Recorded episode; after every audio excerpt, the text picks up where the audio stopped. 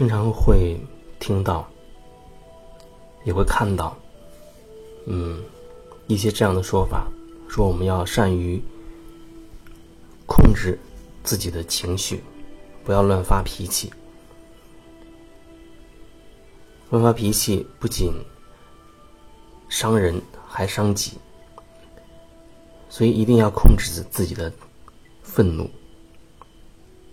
听起来好像这个说法没有任何问题啊，好像对别人对自己都是有好处的。可是仔细去感受一下，当你真的内心深处有情绪，当你真的。那个时候你就是愤怒了，那你怎么去处理你的情绪呢？是不是像那些鸡汤里所讲的，你不要把你的愤怒去丢给别人，那么就意味着你可能要自己把这个愤怒压制下去。可是你能把它压制到哪里去呢？那如果说你有好的方式。去可以把你的愤怒宣泄出去，那或许还会好一些。可往往有时候，你白天受了委屈、受了气，不敢去顶撞，或者不敢朝对方去发飙，那么到晚上的时候，有可能你对自己的家人，你也不想去把你的情绪丢给他们。因为刚刚的鸡汤里讲，不要把情绪、不要把愤怒丢给别人，特别不要把愤怒丢给你亲密的人，不要丢给你的家人。那么这些愤怒，它最终要去哪儿呢？愤怒它会自己把自己给消化掉吗？消融掉吗？那这个愤怒，你既然不能对当事人。真实的表达出来，也不能对你的身边的人表达出来，那么这个愤怒恐怕只能被你压抑在你自己的心里了。也就是说，你把自己当成了一种情绪的容器。那除了愤怒之外，我们还会有其他的情绪，伤心呢，恐惧、紧张、焦虑。我们会有各种各样的情绪，然后我们可能都会选择不去表达出来，因为有的时候我们会觉得不要把自己身上这些负面的情绪丢给别人，因为你已经把这些负面情绪定义为是你的情绪的垃圾，你怎么能够把垃圾丢出去丢给别人呢？那你不就变成垃圾人了吗？那么。你把这些情绪定义成垃圾，你不能丢出去。那你要怎么样去转化这些垃圾呢？假如说你真的已经认为他们就是垃圾了，你对他们已经就是产生了一种排斥的状态，认为这些情绪都是负面的，我不要这些情绪，我也不要把它丢给别人，我也自己也不要。那么最终，其实它还是被你压制在你自己的里面。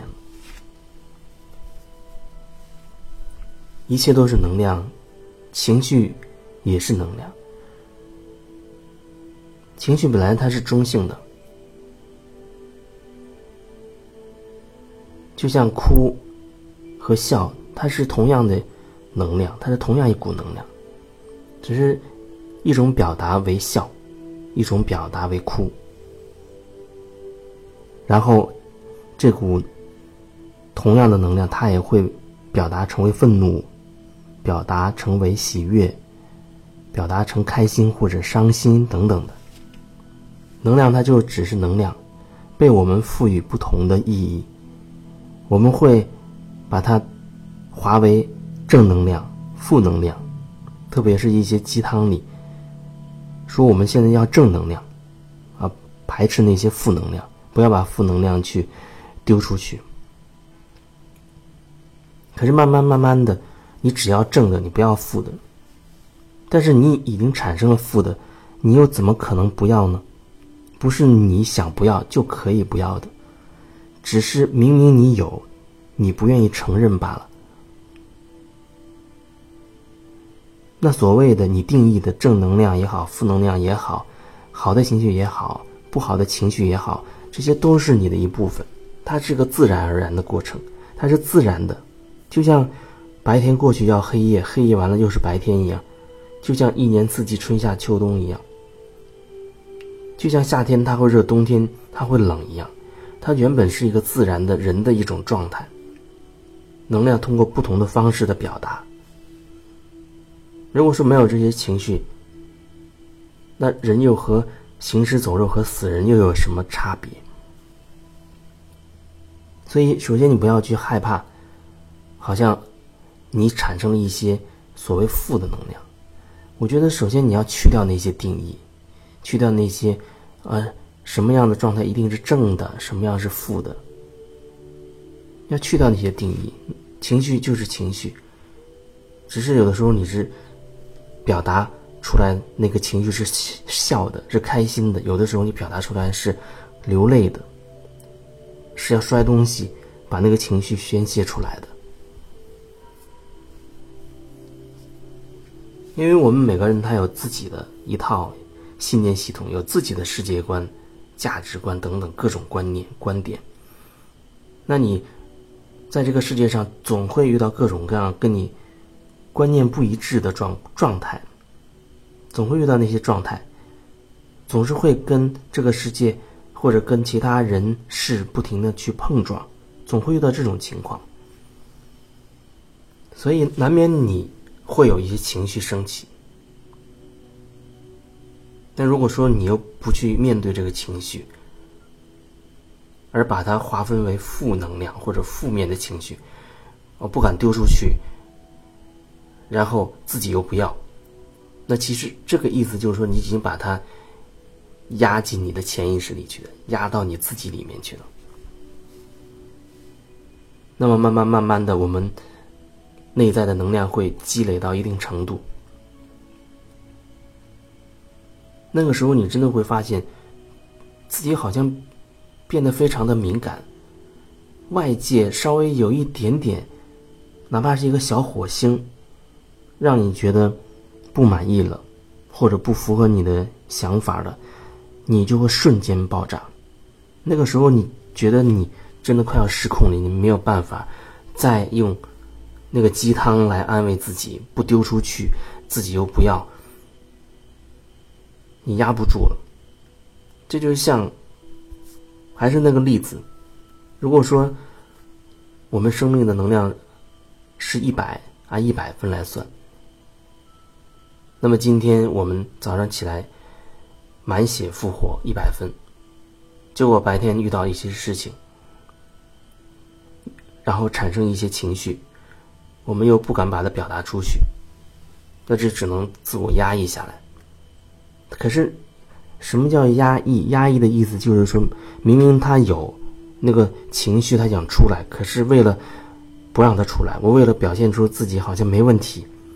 不要让别人看出来，我心里面生气了或者伤心了，那么我就要花超过那个能量的力量去把它强行的压住。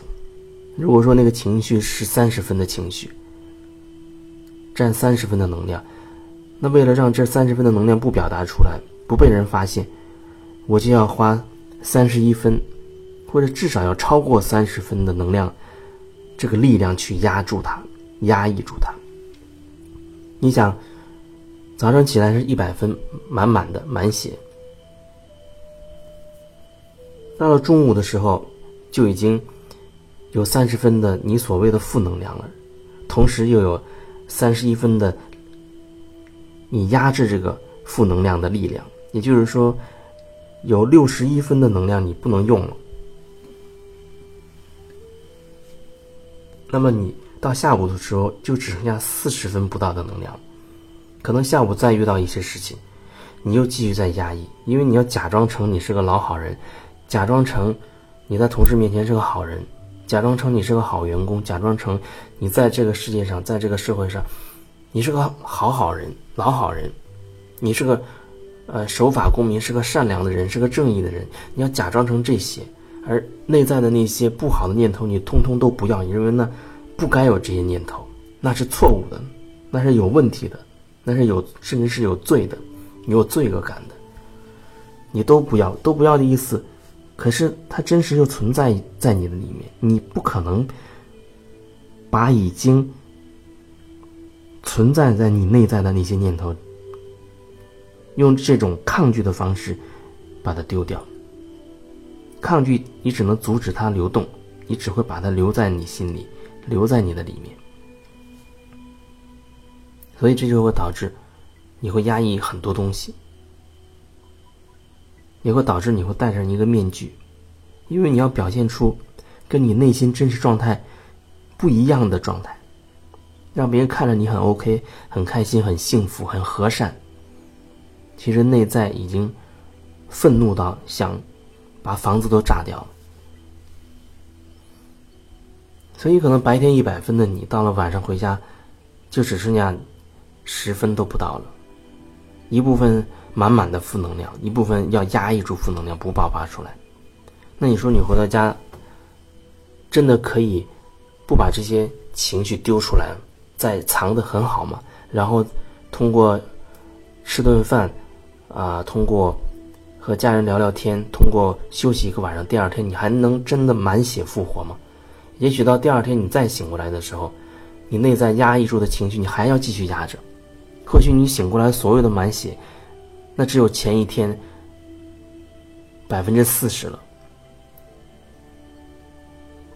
那么一天一天下去，你要压抑到多少能量？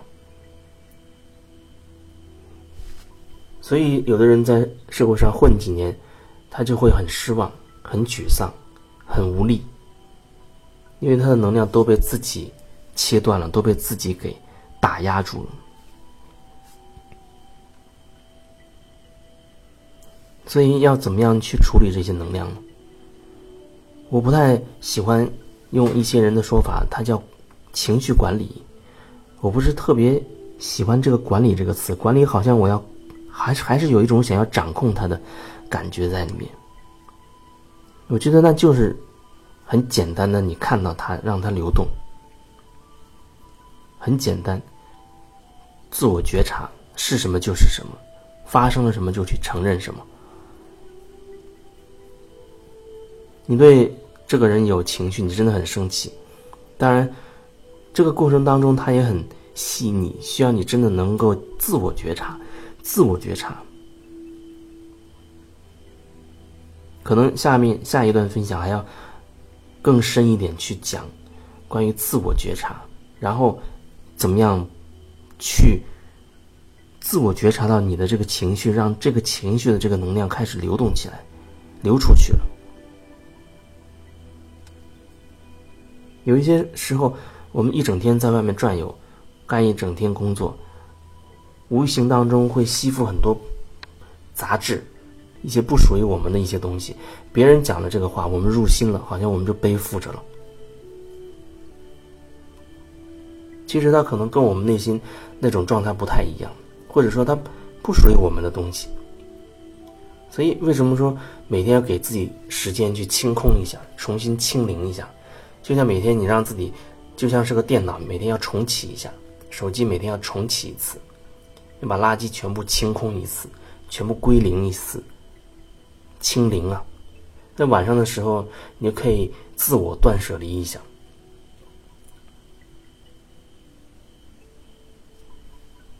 这里有好多方法，各种各样的，我觉得那是因人而异的方法。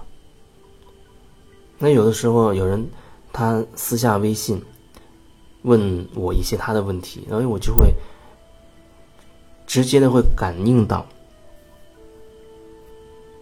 他的一些状态，我就会告诉他，针对于他的一些什么样的方法。只是这个东西告诉你，你能不能真的去入心去做，这不是我能决定的。我只能好像在那个点上点拨一下，说一点，分享一点我的感受。那恐怕你还需要去用心去感受一下，也许你会找到最适合你的那个那种方式。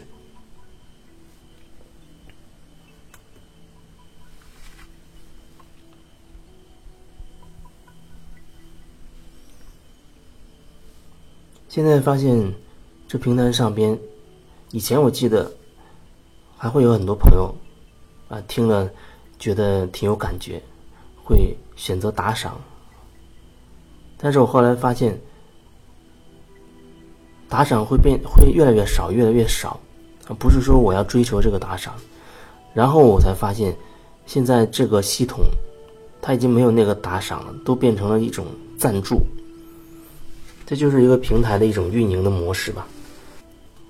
如果你觉得听到这个我的分享，哎，你确实有感觉，那你干脆选择另一种更简单的办法，那就是直接加微信，用无论红包的方式也好，嗯，转账的方式也好，无论哪种方式，